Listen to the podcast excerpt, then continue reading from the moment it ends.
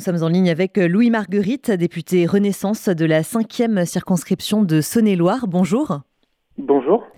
Merci d'être avec nous euh, ce matin. On l'a entendu, le gouvernement a recouru hier à l'article 49.3 pour faire adopter euh, son texte sur la réforme euh, des retraites. Comment analyser ce recours? On peut dire, après quand même deux mois de bataille parlementaire, que c'est un constat d'échec pour Emmanuel Macron. C'est la preuve que le compromis politique a échoué.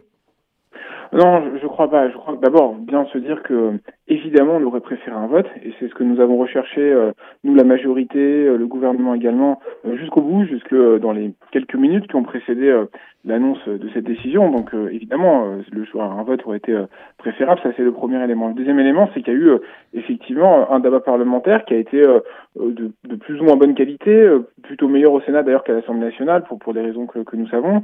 il y a eu d'ailleurs aussi toute une phase de concertation qui avait précédé le débat parlementaire et donc il faut bien se dire que le texte il a considérablement évolué entre euh, sa version initiale ou en tout cas les premières idées que nous avions et le texte tel qu'il est euh, tel qu'il est aujourd'hui euh, tel qu'il est aujourd'hui y compris d'ailleurs issu de la, de la, commission mixte paritaire. En plus il y a eu ensuite un accord favorable en commission mixte paritaire, un accord, un accord favorable au Sénat.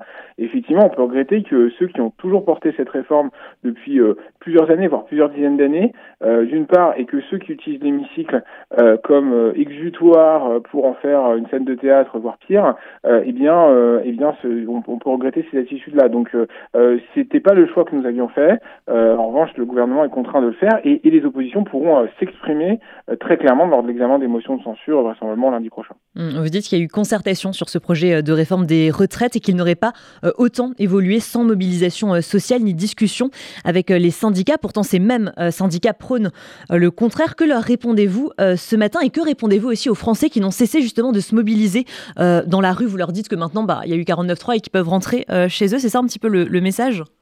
Non, non, pas du tout. Moi, je suis vraiment respectueux de, de, de des contestations, des, euh, manifestations qui se, sont exprimées partout dans le pays, y compris euh, chez moi dans ma circonscription, à Chalon-sur-Saône, à Mont-Éliminé ailleurs. Et euh, évidemment, dire qu'à chacun à son niveau, moi, je suis à leur écoute et que le gouvernement est à leur écoute et qu'il faut continuer à avancer. et que les mobilisations n'ont pas du tout été vaines, puisque, comme vous l'avez dit, les textes n'auraient pas autant évolué s'il n'y avait pas eu tous ces débats à l'intérieur de l'hémicycle, à l'intérieur du Parlement, et, mais également à l'extérieur. Et que bien sûr euh, la, la, la, réforme des retraites ne va pas euh, régler toutes les difficultés liées euh, au marché du travail, la relation qu'on a au travail. On aura une loi travail qui aura lieu, enfin qui sera examinée plutôt d'ici l'été, juste avant, juste après l'été. Donc on aura encore beaucoup de sujets. ce qu'on veut dire, c'est qu'en revanche, effectivement, cette réforme elle est, elle est difficile parce qu'elle demande des efforts à, à beaucoup, c'est certain, mais qu'on a essayé de prendre le, maximum de situations possibles et que c'est pour ça qu'il y a eu cette négociation qui a été très importante parce qu'on a fait remonter des cas qui n'avaient peut-être pas été tous identifiés. Et donc, euh, et donc voilà. Donc euh, non, respectueux, évidemment à l'écoute, euh, évidemment l'appel aussi au calme. On peut évidemment regretter les, les débordements qui ont eu lieu, notamment à Paris, mais aussi ailleurs hier soir. Hmm. Et la première ministre Elisabeth Borne s'est exprimée hier soir aussi au JT de TF1 pour justifier le recours donc du gouvernement au, au 49.3. Vous estimez qu'elle est encore la bonne personne pour le diriger, ce gouvernement?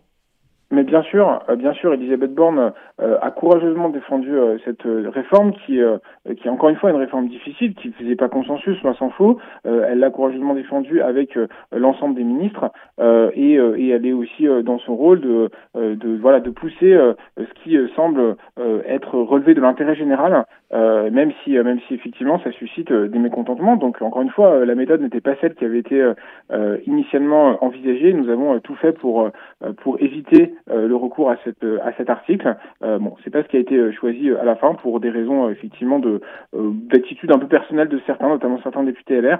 évidemment, Elisabeth Borne a toute la légitimité pour conduire l'action du gouvernement et puis de toute façon, ce n'est pas à moi d'en juger, mais évidemment, elle a toute la confiance de, des uns et des autres, en particulier de la majorité. Hum, et la patronne des députés Renaissance, Aurore Berger, a demandé hier soir au ministre de l'Intérieur, Gérald Darmanin, je la cite, de mobiliser les services de l'État pour la protection des parlementaires de la majorité. Euh, vous vous sentez aujourd'hui intimidé et menacé par des opposants à cette euh, réforme des retraites?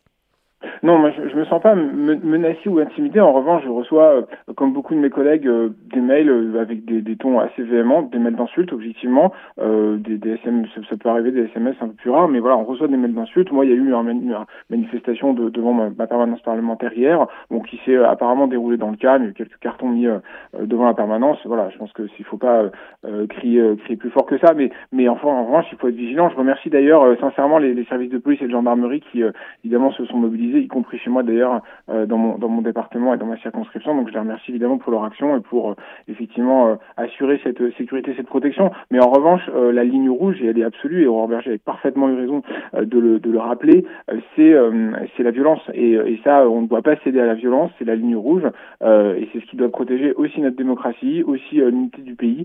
et voilà, et donc il faut être évidemment dans l'écoute, mais, mais en revanche, on ne doit pas céder à la violence.